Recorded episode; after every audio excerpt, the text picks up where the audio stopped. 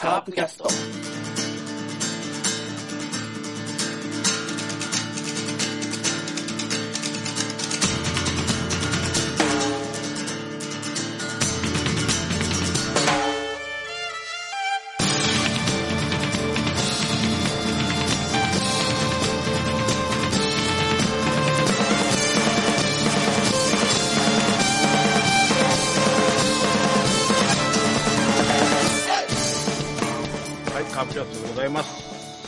週も、いろいろ、えー試合を、先週の試合を振り返りながら、いろいろ議論していきたいと思います。では、今日のメンバー、えー不動の一番バッター、ラロッカさん。どうもこんばんは。こんばんは。こんばんは。はい。まあ、今日は月曜日に、7月6日のね、月曜日に収録して、今日も試合があるはずだったんですけどね。そうですね。ということで、今週というか、今日振り返るのは4試合だけと。はい。いやー楽しいな、この4試合は。楽しいですか？楽しい。見たいことがいっぱいある。皆さん。どうなんだ うんわかりました。はい、はいよろしくお願いします。はい。ははいい。続きまして、山内さん。あこんばんは。はい。あーなんか、まか不思議な試合でしたね。なんどれが？なんか、うーん、どうなんでしょうね。なんか、A クラスには A 賞、B クラスには、なんか、コテンパンにやられる。なんか、そうなんかまか不思議なね、試合でしたね。うんそういうことをちょっと語っていこうかなと思います。はい。よろしくお願いいたします。お願いします。さて、えー今週はあの阪神戦があったということで、えー阪神ファンのこの方をゲストにお迎えしております。ペップさんです。はい、ペップです。よろしくお願いします。すいません、お招きいただきましてありがとうございます。いえいえいえ、あの、いろいろ溜まってるだろうと思いまして、この次までは 少しちょっと晴れたかもしれないですけど。いやいやいや、まあね、その辺はまたゆっくりとお話しさせていただけたらなと思っておりますが、はい。はい、よろしくお願いいたします。す。はい。もうあれですよ。んペップさんじゃなくて、ボ、ボーアさんに変わってるかと思ってたんですけど。いやいやいやいやいや、あ。そうか残念だな。何を、何を期待されてるのかよくわからないですけど。マルテさんじゃないのか。まあいい。マルテさんでも。もないですね。なんで、はい。では、えー先週の少し、えー振り返っていきたいと思います。えー6月30日火曜日、ヤクルトとの1回戦ですけども、これは雨天のため中止とうん。いうことですね。で、えーと、ちょっと待ってください。次の日にどうやってやるんだ？これいつも俺使い方、ちょっと待ってね。えーっと、次の日が、あー7月1日ですね。ははい。えーっと、広島先発がジョンソン、クリス・ジョンソンで、えー、ヤクルトがスアレス。えー、結果から言うと4対3で負けました。えー、先発が、えー、この日は、松山が、はいあね。い。はいはい。はい。で、えーっと、えーっと、西浦の2号、ツーランが4回に裏に入って、えー結局、これが決勝点なのかな？ねで、はい、ました。えーっと、天、悪天候の中での試合だったので、ちょっとやっぱりジョンソンの調子が良くなかったのか、相沢との相性が良くなかったのかわかんないですけど、なかなかね、すっきりいかずに、えー、勝ち星のない2敗目ですね、ジョンソンが。どうですかこれ、ジョンソンと相沢のバッテリーは。どう見られてますか？てなとい？いうかかな。どうぞ。どうぞ。どうぞ。どうぞ。山内さん。ああ。いや、合ってないでしょ。合ってない。うん。だって、フォアボールめちゃめちゃ多かったでしょうん。うん、多分、まあ、審判とのあれも、まあ、毎回のことあると思うんですけど、いや、多分、相沢じゃダメなんかな、まだ。そうそれ。に応えてバッティングもあかんしね。今はね、ちょっとね。うん。まあ、だから、要要するに相沢も今2割2分5厘なんで、はい。石原出したところで変わらないわけですよ。はい。ね。うんだったらもう、もうね、常に僕は、今の相沢だったら、ちょっと後でいろいろ、なぜかは後で言いますけど、8番相沢にして、うん。そこに坂倉とうん。石原をうん入れていくだ、入れ替えるだけで僕はいいと思いますね。だからジョンソンの時は石原でいいんじゃないですかね。やってみてほしい。だから、そうですね。やっぱりそうかってなるのか、うん今年のジョンソンはダメだったのかってなるのかはそこでわかるので。ああ、そうね。うんだってベンチおんねんからね、ベンチにね。うん。そう使わな損やね。さすがに次ぐらいはもう組ますかね、石原と。どうだろう。うん。なんかスキッとし、なんかすごい打ち込まれたって感じしないんだけど、スキッとしないですよね、ジョンソン。そうなんですよね。まあ、なんでもいいけど、あとはあれですよ。あの、スコアラーの、あいつ、誰だっけ？岩本。あのね、西浦に3本もホームラン打たれるっていうのは、これはスコアラーの責任もあると思いますよ。スコアラーとか、あと、クラバッテリーコーチ。だから、新米ですよね。はい今、し新米道も頑張れとはい。言いたい。はい。うん。ここでまた西浦に火つけて何してるんだと。そうですね。まあだから、次の球団が本当に強いかどうかわかんないです。次の 球団が、ただうちが弱いんじゃないですかね。はい。なるほどね。はい。じゃあその次の球団に行くまでに一つ残ってます。しえー4月2日、えー、と、広島先発が、えー、栗か。で、ヤクルトがイノーアと。で、えー、結果最後、おー9回ですね。相変わらずスコットがワンアウトも取らず、取られず、えー、通ることができずに、えー、村上に満塁ホームランと。さよなら満塁ホームランと。無駄なね。1点取りゃいいのにね。そう。はい これを機に、えースコットは、二軍合格と。スコット2軍に落ちましたね。そう言いたかったの？言いたかった。言いたかった。はい。うん早めに出てきてよかったね。うん。ん？うん。この日もだって、西浦に結局ツーランとソロ打たれてるんですよ。そ3点。この3点がなければ多分勝ってましたから。たらればの話。だからやっぱり、岩本と倉かな。う。それを言うんだったら最後の村上のホームランがなかったら勝ってたからね。まあでも3さよなら点差、3点差あって、9回でスコットだったら、しかも西浦に打たれてないってことは、村上に回る2人前で終わってたかもしれないわけですよ。うん可能性としてよ。可能性としては。だから村上まで回らないで9回終わってたかもしれないという可能性も捨てきれない。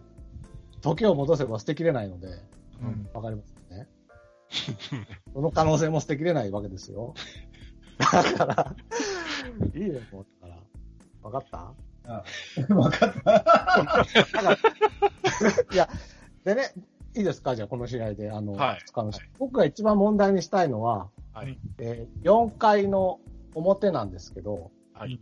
えっと、栗から始まる、えっと、いえっと、3回の表にカープは4点取り、はい。3回の裏に西浦に、西浦じゃない、えっと、西田という、また西のつくやつばっかりにホームラン打たれてるんですけど、西田というやつ、そのまま与えて4対1でカープの攻撃4回表に来るんです。で、うん。バッター栗と。うんまずここで栗に言いたいのは、なぜ栗がヒットを打つんだってことを言いたいわけですよね。3点差で先発がしなきゃいけないのは、ここは、見送り三振でまずいいと思うんだけど、なんでわざわざ攻撃に参加するんだとういうんことがまず1点。だまず考えなし、とにかくだはい先週から言ってるけど、今のカープは考えなしなんですよ。はい。で、その次なわけ。まあいいや、クリアまあ、まあ、しょうがない。ヒット打ちました。ランナー一塁になりましたと。ここで次の一番バッターがやらなきゃいけないのは、一番やらなきゃいけないのは、クリと入れ替わるってことでしょ？うん。ね。これが一番ピレラではできません。これはもうピレラではできません。はい。なので、後で言いますけど、さっき言ったけど、8番、まずキャッチャー。で、1番はピレラではないということを僕は主張したいですね、この試合で。もう来週から変えるべきだということを。それはもう一個別の理由があるんで、それは後で言います。はい。ようさん後で言うこと増えましたけど、大丈夫ですか？覚えてますか？それ。いや、でもいいんだけど、そうそうまとめになっちゃう。ああ、そうですか。うんうんはい。はいはいと僕は思って、だからこの4回の表の栗のヒットと、それに対する一番打者が、あ、そう、ごめんね。だから、ピレラはあっさりレフトフライを打って、おもう1球目ぐらいで終わっちゃうんですよ。で、その後の2番、3番も、栗を見殺しにして、うん栗はそのままだから、投球練習もできないまま、4回の裏を迎え、そこで3点を取られて追いつかれるということなんですけど、まあ、あの、はい、うんはい。その、だからあ、のー不利のヒットに原因があったかどうかはわからないけど、その、調調子自体が悪かったのかもしれないけど、僕はね、去年から、こう、去年、一昨年ぐらいからこういうピッチャーが頑張って無駄にヒットを打って、うん塁に残って、で、後で疲れて次の回点取られるみたいなの、本当散々カープで見てるんで、これはちょっと僕は本当考え直してほしいんですけどね。と思って。あの、1点差とか負けてたら別ですよ。うん点差て点が欲しいんだったら別だけど、リードしてるんやからってことですよね。しかも3点差でリードしてて、うまあ、あと栗は4、5、6回ぐらいまで投げてくれればいいと。ん。うん。をゼロに抑えてくれればいいわけですよ。うん。プライオリティはそこやと。そうです。うん。その辺が全く考えられてないなって思っちゃう。うんで、それが、万が一出たとしても一番打者が入れ替わるバッティングをするっていうことが今のカープにはできないと。うん。あの別に、僕自身は別にヒット打ってもいいと思うんですよ。例えば、ランナーが例えば一塁にいて、その、ゲッツーの可能性があるんだったら、例えば、こう、打たないとかいう方法はあるんだろうけど、先頭打者だったんで別に打って、まあ、結果ヒットになったのかもわかんないし、それでもダメですか、やっぱり。振らないでいいんですよ、だから。だからミスミスワンアウト献上するって話ですか？このワンアウトは、栗を温存するワンアウトなんですよ。はいはいはいなるほどね。まあ、で、まあじゃあこれで、ただし、今の一番ピレラだと、たとえ栗がここでじゃあ作戦上、見逃し三振しました。ベンチに帰った、はい、レフトフライってことになるから、それもまずいんだけど、そもそも。うん。うん。だから、とにかくそのね、ちょっと僕は、その、特にこの笹岡さんは先発ピッチャーに重きを置いてるわけでしょ？今。はっきり言って先発ピッチャーがクオリティスタートしない限りカープ勝てませんよ、今。今のやり方をしてたらね。うん。で、もしそういう風に、これからも続けていって、そうしてほしいのであれば、うん。一番打者は絶対に変えなければいけないと思う。別にもう、先発は5回まで、あと中継ぎ頑張らせる。で、点はバンバン取りに行きますよって言うんだったら、まあ話は別だけど、どう考えても、今の先発ピッチャーのクオリティスタート率と勝率が一緒なんで、カープは。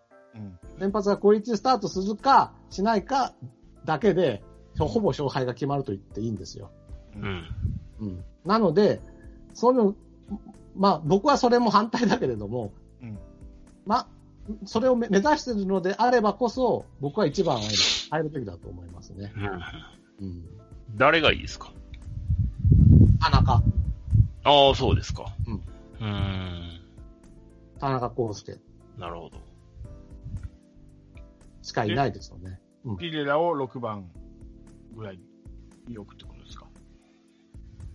じゃあ、ここでもう言っちゃいますけど、はい田中は、あのね、まず、カカープでね、あの、ぜひカープキャストのですね、第216回を聞いていただきたい。アーカイブがすごいな、もうはい。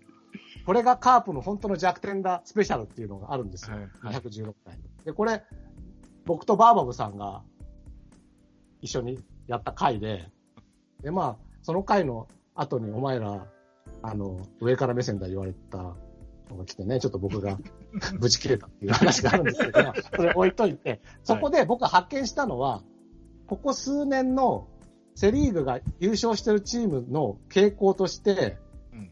1位のチーム、確かね、おここ、えっ、と、7、8年全部そうなんですけど、OPS、えっ、と、出塁率足す、えー長打率を足した OPS っていう指指標が、あチーム全体の OPS が一番高いチームが優勝してるんです。ここ数年。はい。で、その、去年ね、僕がなんでカープが本当に弱点だって言ったのは、去年からカープは OPS を下げていて、その原因が、フォアボールが少ないことにあるんですよ。ほうほうほう。フォアボールがね、えっとね、えっと、要はだから2018年から100個以上減ってるんですよ。2019年。そんなに？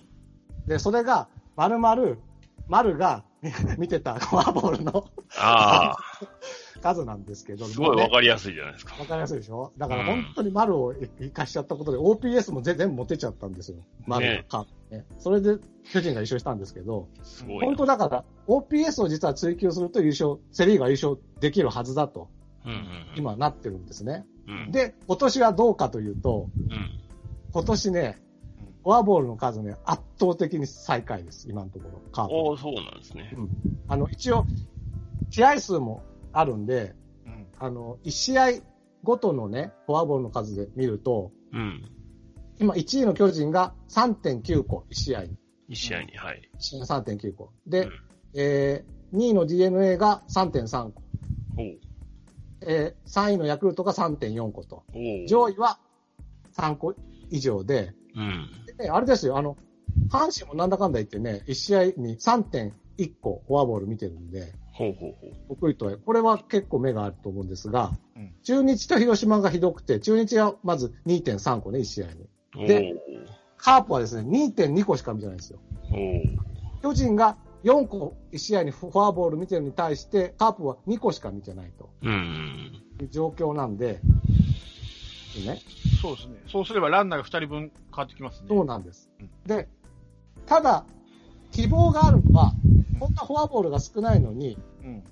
あの、チえっと、リーグのチーム OPS の順位は3位なんですよ。おうえっと、DNA が1位、今ね。でうん、巨人が2位。で、3位が広島なの。ってことは、要はですよ、このフォアボールさえ増やしていけば、うん。OPS が1位にドーンと、こっから行く可能性もあるわけですよ。そうですね。で、まあ、長打率っていうのはそんなに多分変わらないんでね、うん。今後も。そう考えると、OPS を上げていく唯一の方はフォアボールを増やすことです。うん。とは思っていて、で、で、です。じゃあ、誰が増やせるんだって話なんですよ。はいはいはい。ね。そうすると、今ね、カープで一番フォアボール、もしくはデッドボール見てるのは、鈴木誠也、うん。7個。うん。で、2位が相沢翼の6個。で、3位が田中康介の5個なんです。ほうほうほう。で、田中康介の実はね、今ね、まあフォアボールも一応5個見てるんだけど、うん三振王でもあるんですよ。15個へで。うん三振もしまくってるね。うんっていうのは今、田中康介、恐怖の8番打者をちょっと担ってるんですよ。うんはい。だから、どっちかっていうと、チャンスメイクじゃなくて、うん。7番、8番、あと、6番、7番ぐらいから作ってきたチャンスのバッターを返そうという。うん結構だからちょ、えっとね、OPS が高くてね、田中康介。今、824なんですよね。ほう。だからフォアボール見たりするよりも、で、チャンスメイクするよりも、えっと、長打を打って、ランナーを返そうっていううんうん気持ちは、の方がち、に気持ちが触れてるんですけど、うん。はい。でも、フォアボールを5個見て、出塁率は3割4分7厘。うんえっ、と、打率が2割7分3厘に対して3割4分7厘ですから、6分5分、ね、あの、出塁率の方が高いんで、うん。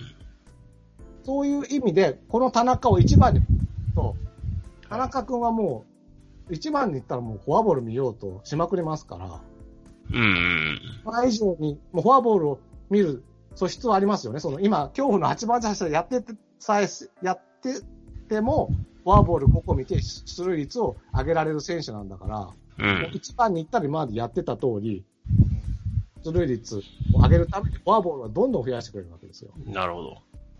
で、1番田中ね。で、うん8番相沢っていうのは、これも8番、あ相沢今、6個フォアボール、ちフォアボールというか、えっと、フォアボール3、デッドボール3っていううん。すごい選手なんですけれども、うん要は、だから8番にいれば、9番がピッチャー、あの、例えば、ツーアウト2塁とかで、うん相沢に回って、次ピッチャーだったら、相沢に必ずフォアボール出しますよね。うんまあ、必ずかどうかはわかりませんけどね。で必ず申告権かもしれないけど。うん、まあまあまあ。可能性は高いですね。今のなんかよくわかんないけど、調子悪いのに なぜか6番にお、頑固と、頑固と6番に置かれている状態で、6番でね、もうただただアウトになっていくのであれば、うん。状態でさえ6個見れてんだから、もう8番に行ったら、もう倍ぐらい見ますよ。ってことは、うん。1番、8番でフォアボールがまず増えるわけですね。うん。まあ、増えるのは増えるでしょうね。そうすると、1試合あたりのフォアボール数が増え、うん。カープの OPS が上がり、うん。ゆくゆくは OPS1 位に返り咲いて、うん。最後は優勝するとはい。いうことです。僕が言いたい。なるほど。なるほどですね。うんうん。なんですよ。で、それプラスさっきのピレラの件ですね。はいはい。ピレラ先のと打順を。そうです6番か7番ぐらいに。で、まず1番田中奥でしょ？うん。で、まあ、菊池で、1番は必ず田中はフォアボールで2回に1回は出ますから、1番に入ったら。もう、出塁率5割の男ですから。うん。すげえ。岡本涙な巨人。はい菊。池は調子悪いけど、ここは送ります。はい。そこで3番西川ですよ。はい。これね、知ってますか西川？何？得点圏打率がですね、うん DNA の宮崎、うん巨人の坂本に次いで、5割5分6厘の3位なんです。おおすごい。得点圏打率が。うん要は、田中が出て菊池が二塁に遅れさえすれば、うん5割5分6厘の確率で石川が1点を取ってくれるわけです。うん。うん。ちなみにこの5割5分6厘は、チームでは得点圏打率1位ね。うん。で、得点圏打率2位は鈴木誠也。うん。これ4割4分4厘。で、おこれは、えっと、全体では8位。うん。で得点圏打率3位は誰かというと、実はピレラなんです。うんほう。これ今、あ、ちょっと得点圏打率を書くの忘れたけど、えっと、全体では10位。で、チームでは3位なのね。うん。で、4位は、我らが堂林。はい。これも得点圏打率がですね、えっ、とね、3割3分3厘。はい。ごめんな、えっと、えっとね、ピレラは4割ですね。得点圏打率が4割で、堂林が3割3分3厘ということで、西川聖也、ピレラ、堂林って4人並べれば、うん。西川が返してまた得点圏で2塁行きますよ。そしたら聖也がまた得点圏で2塁行って、ピレラが得点圏で2塁行って、堂林が得点圏で2塁行けば、ここで4点取れるわけですよ。うん。そうですね。ではい。ついでに、松山、相沢を置いておけば、うん。もしくは、守備が心配なら7番、安倍、サード安倍、8番キャッチャー相沢って置いておけば、うんまあ、たまには5回に1回ぐらいは点取ってくれるかもしれないということを考えると、僕はね、要はだから、1、2番棚木君にして、得点圏打率の多い順から西川聖也、ピレラ、堂林っていうのが、僕は今は得策だと思います。カープにと。ってはい。なぜならば、今ピッチャーがはい、やっぱりクオリティスタートしない限り勝てない。でもはい、クオリティスタートしなくても、勝てるようにするにはどうするか、打つしかないじゃないんです。点を取るしかないんですということですね。はいうん。点を取るんです。これは打つんじゃない。点を取るってうん。いうう方ん。うん。なるほど。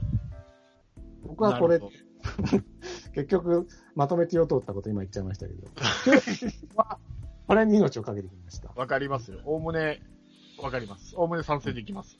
あ、そう？はい。あ、そう。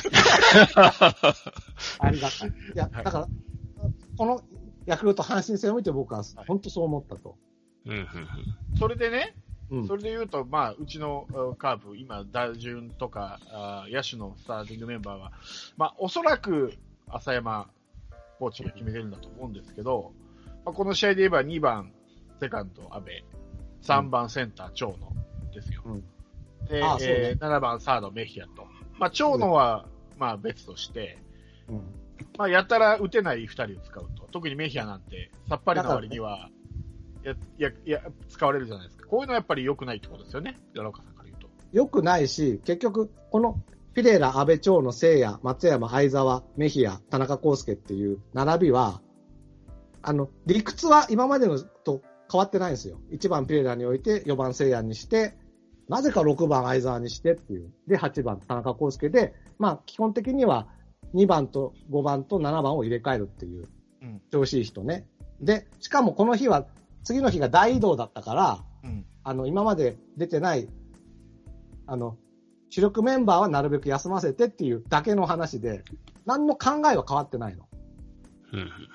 打順は変わってるかもしん、あの、メンバーは変わってるかもしれないけど、うんじ。ゃなくて僕が言ってるのはもっと抜本的に考え直せっていうことですよね。うん。うん、なんかね、もう、本当だからね、僕が心配してるのは、要はさっき言ったクオリティスタートしないと勝てない。うんうん。で、このフィレラ1番から始まるうん。8番田中康介の打順でずっとやっていった場合、結局だから、あの、下駄をポーンってさ、やってさ、表が出るか裏が出るかじゃないけど、うん。あ、ピッチャーがそれなりに抑えてう打てれば勝ったけど、うん。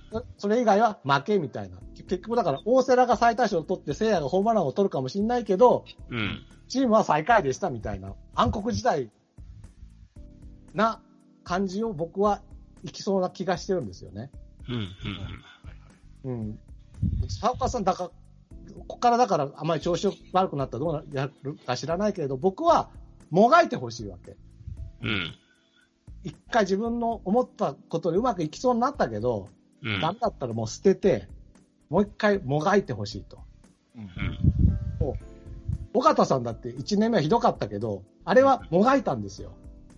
もがいてもがいて好きあれば飲まって言われたけど優勝したわけでしょだから、好きあれば飲まって言われるぐらいの監督になれって僕は言いたい。笹岡さんに。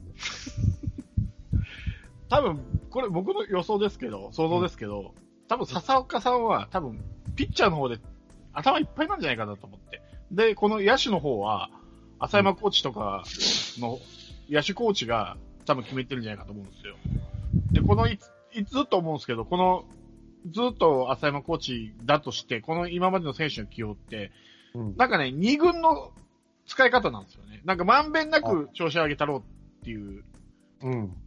気気がするんですよ。だから、ほ本来なら普通選択肢としては、この試合、ね、ヤクルト戦までは4割打ってた堂林を外して1割台のメヒア使うっていう。まあ普通はやんないですよね、こんなこと。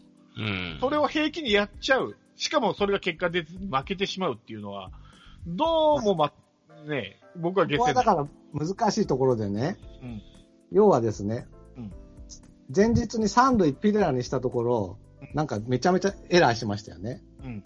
だから三塁はピレラを置けないと。うん。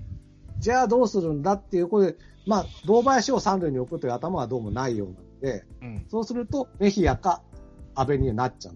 で、どうで、ファースト松山ってなると、堂林を外さざるを得ないみたいな形に。だからそれがおかおかしいんですよね。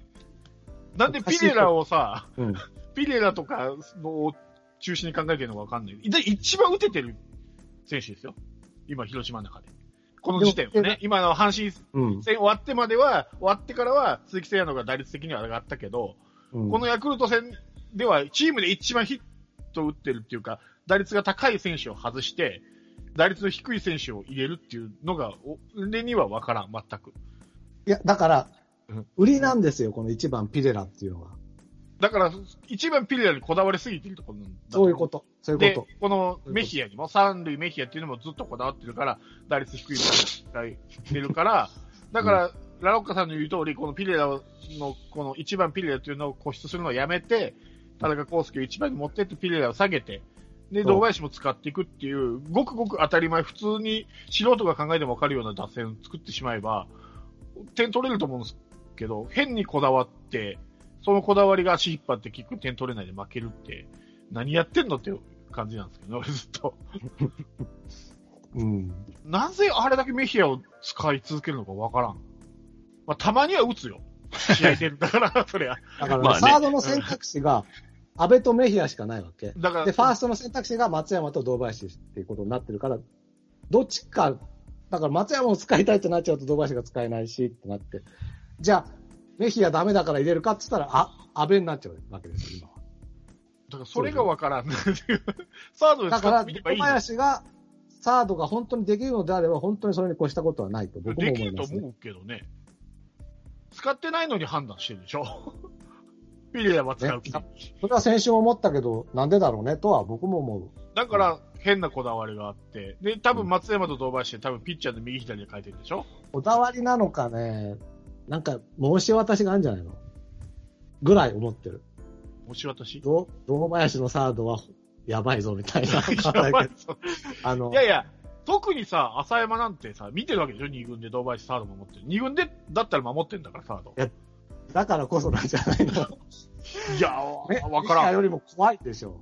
いや、メヒアの方が怖いでしょ。いや、いや、メヒア。アが菊池ぐらい守れるんだったら1割でもいいですよ。打率が。メヒアですよ。メヒアの守備力でいや1割しか打ってないんですよ。あんなに僕らはお、阪神のおお大山の守備はそんなに張ってなかったけど、実は、なんかし、ね、あの、W なんとかではいいみたいな。UZR でしょ？UZR か。あそうう。ん。そういうこともあるんじゃないの？わかんない。わからんなメヒア、堂林守備として優れてるわけでもない、打つ方も優れてるわけでもない。なのに使われ続ける。そうね。僕も、僕も、僕も今の段階のメヒアは外した方がいいと思っております。1試合か2試合外したけどさ、うんまたすぐ戻したよね。うん。これやっぱ、これ浅山コーチのこだわりだと思うんですよね。自分が指導してちょっと練習試合で打つようになったからって、いつまでだっても使うってやつ。まあじゃあそれは、それはボアは復調ね、ボアは復調したかもしれないけど、メヒア復調するかどうかわかんないよ。いや、ボアも復調したかどうかわかんな いや、あれだけ打てばいいでしょ。い。いやいやいやいや。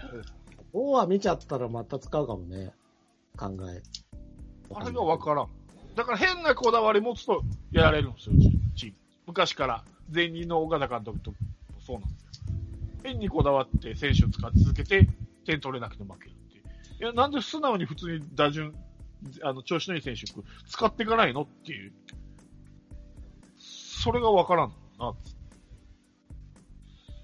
まあ、相手が嫌がるよりかさ、自分、なんか自分よがりの打線打線っていうかさ、絶対1割のメヒアより4割打つとおばあちゃんが嫌だと思うよ、相手のチームは。そそら嫌ですね。それを堂々と使うっていうのがわからん。それで負けるっていう点が取れずに。うん。あとわざと負け取るように見える、俺から見こういう的に取ると、こういう的に取ると、本当堂林を大事にしたい。あの、ちゃんと移動日を作って疲れを残さない形で、広島に持っていきたいという、もしかしたら気持ちがあった可能性はありますよね。だから、だって、阪神の2戦目も外れてたよ。菊池とかと、それは知らない。あ それは知らない。それは、よっぽど西打西が打てないんじゃないのいやいやいやいやいや。わからん。だからほ、これこれが本当、まあ、要は、山下さんの言う、サード問題ですよ。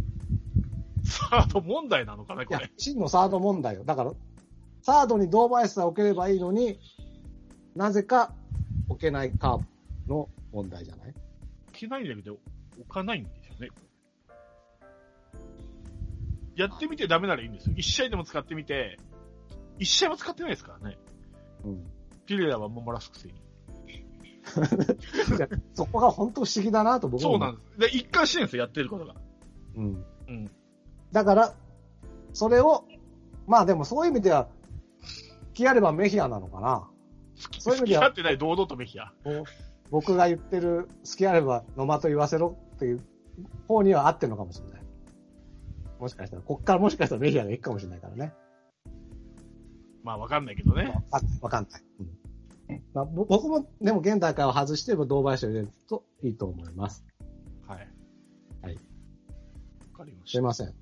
はい。ということです。はい。うんわかりました。はい。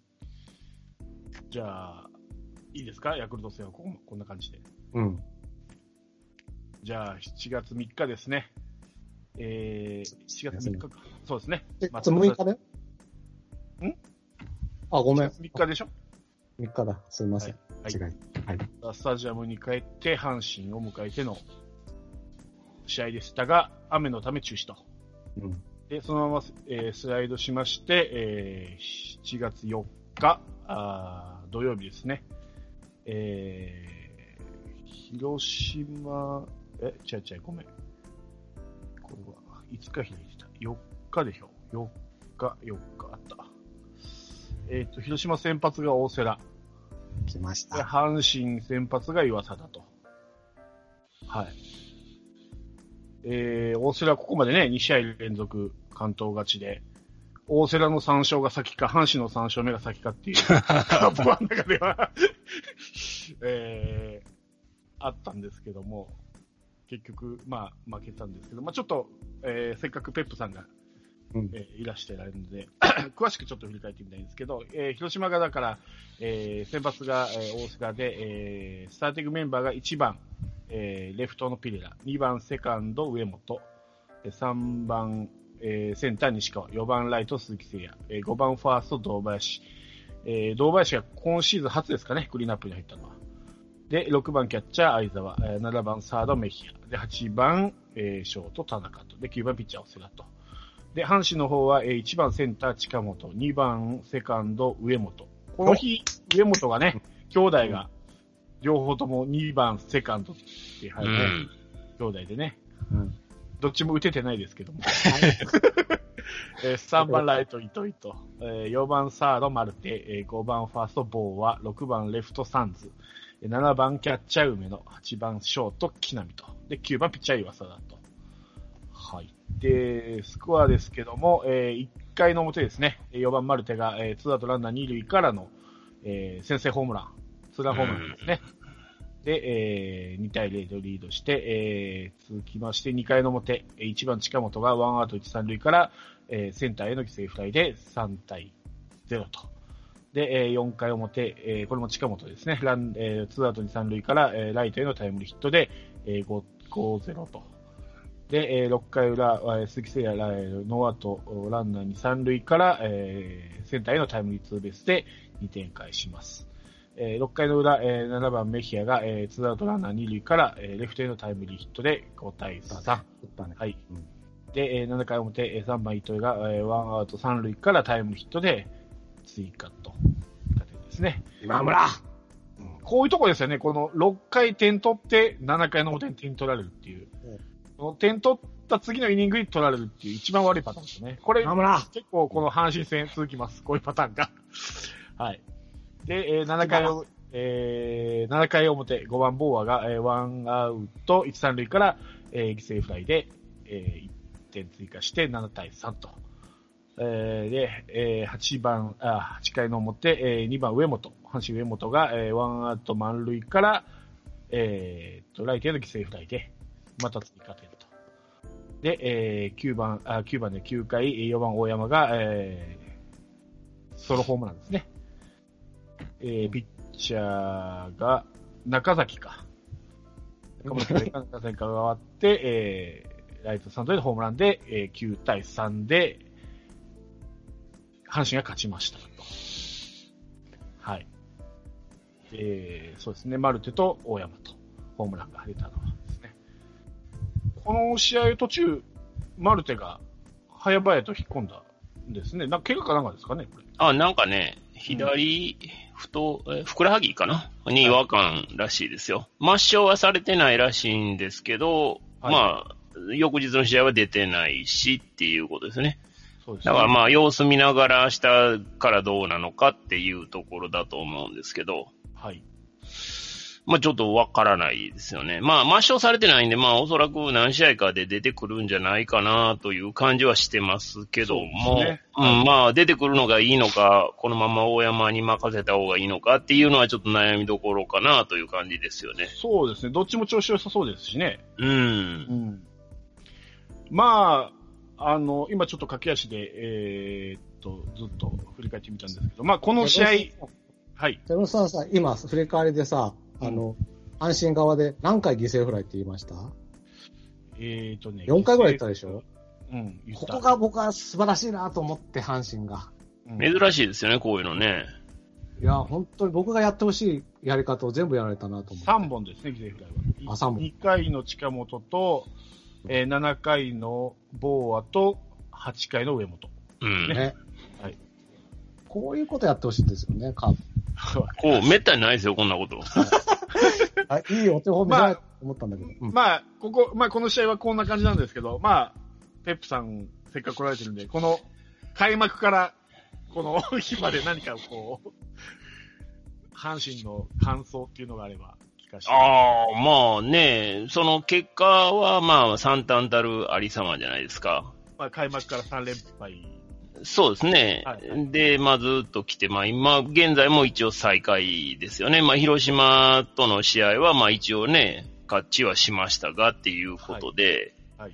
まあ決して、その明るい材料に、まあ今後なるかどうかっていうのはさ、まあまだね、ここから先の試合がどうなるかによって、まあまあもちろんわかりませんが、はい。まあ、僕はやっぱり今のチームには正直絶望しかないですね。その、はい。絶望の、その、あれっていうのは結局ね、はい。な、何をもってそのチームを強化しようとしてるのかっていうのがまあ、わからないんですよ。はい。うんその、福留、まあ今はね、福留外れてますけど、はいまあ当初福留も使い続けてて、はい。で、まあ、糸井一番でっていうふうに、まあ、あの、始まる前はなんか会見上げてましたけど、まあ、すぐに3番に戻し、はい。で、近本やっぱ一番やってなって、近本一番全然打たへんってなって、何してんのかなと思ったら、ね、福留のアドバイスで蘇ったとかで、お前らコーチ陣何してんねんっていう話やし、まあ、正直ね、ほんま、チームとして何がしたいのかっていうのが、まあ、本当によくわからないんですよね。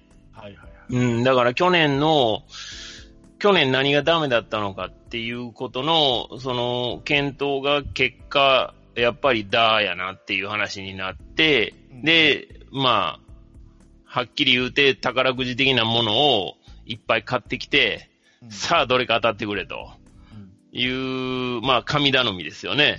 そうですね。うーん、これではやっぱり、なかなかチームは強くはならんと僕は思いますよね。はい。はい。だから、まあ本当にね、そのベンチがアホやからっていう話になるんですけど、うん。よくね、あのーダグアウトがこう、抜かれるじゃないですか、テレビ中継見てると。はい。はい。そうすると、まあやっぱりね、強いチームは、監督がやっぱようメモ取っとるんですよ。はい。はい。もうね、まあ原なんか特にそうなんですけど、はいすごいメモ取ってるんですよね。はい。で抜かれるタイミングっていうのは多分ほとんどどこの球団の監督もあんまり変わらへんと思うんですけど、その時に、まあ、阪神タイガース矢野監督何しとうかって言ったら、まあ、大体ぼーっと試合見とるんですよ。あの、もちろんね、抜かれるタイミングによって、ぼーっと見える時もあると思います、それは。はいもちろん。けども、はい。もう、ほぼそういうシーンしか見ないっていうことは、ほぼそういうリアクションしかしてないと思うんですよ。でなのにね。そう、そうなんですよ。そこがね、すごく、その、しかもですよ、ノム、ノムさんの下でもやり、はい。。ね、星野千一の下でもやり、はい。してるわけですよ。にもかかわらずですよ。この、まあ、低たらくなんで、はい。もう、この人は一体何をしてはんのかなって。ほんで、周りのね、コーチ陣も、じゃあ、ほんなら他のね、ヘッドコーチなりなんなり、頑張ってんのかなってみんな同じような感じで見とるんですよ。これはね、やっぱり応援する側からして、あのベンチを見たら、やっぱり正直首かしげるしかないんですよね。あんたたち何してんのっていう。しかもめっちゃ負けてるけどっていう。で、やることって言ったら、こう、ね、あの、ヒット打ったら、ヒット打ったやつが手を挙げて、それにベンチが手を挙げて返すっていうね。はい。少年野球ですかっていう話なんですよね。はい。はい。もう、しかも、結構な大差で負けてる時もそれやるんですよ、大体。はい。チームの決め事なんか知らんけど。うんあれはね、士気下がりますよね。ファンの士気が下がる。チームの士気が上がっとうかどうかは知らんけど、ファンの士気は下がる。これ、あれですか、コーチ陣は変わったんでしたっけ、去年。井上コーチが入ってるんですよね。ああ、まあ、はい、要はそのダーをなんとかしたいということで、まあ、矢の人脈で元中日の井上が入ったっていうことなんですけど、まあ、これがまたことごとくダーがダメでしょ、今。そうですね。うん、まあ、何を教えてんのかなというね。じゃあ、あの、これですか、あの、この広島の2試合っていうのは、あの、さっき僕が言ったような、下駄をポーンって放って偶然表が出たみたいな。あ僕はそう思ってます。ただまあ、でも、点の取り方がね、あでもねそうそうそう。犠牲フライを取ったりしてるところが、いや、うん。もしかして今までは確かに見えてなかったけど、それなりに竹飛コーチとしてい意識を植え付けてたってことはないんですかね？うん、まあ、この一試合で正直判断するのは難しいと思うんですが、まあ、やっぱり結果が全てやから、結果を見る限りでは犠牲フライを3本打ってるっていうのは、これは僕は評価はできると思ってます。この試合に関しては。はい。うん。で、あの、この試合は、えっ、と、プロ野球ニュースで、まあ、チェックしたぐらいで、次の試合が、一応あの、頭の方ちょっと、時間の流れそのまんまで見てたんで、そこでもういきなり気になることがあったんで、はい。まあ、その辺はまたちょっと次の試合で話したいなと思うんですけど、はい。あ、じゃあ、じゃあ、その次の試合に行く前に、これあの、実はペップ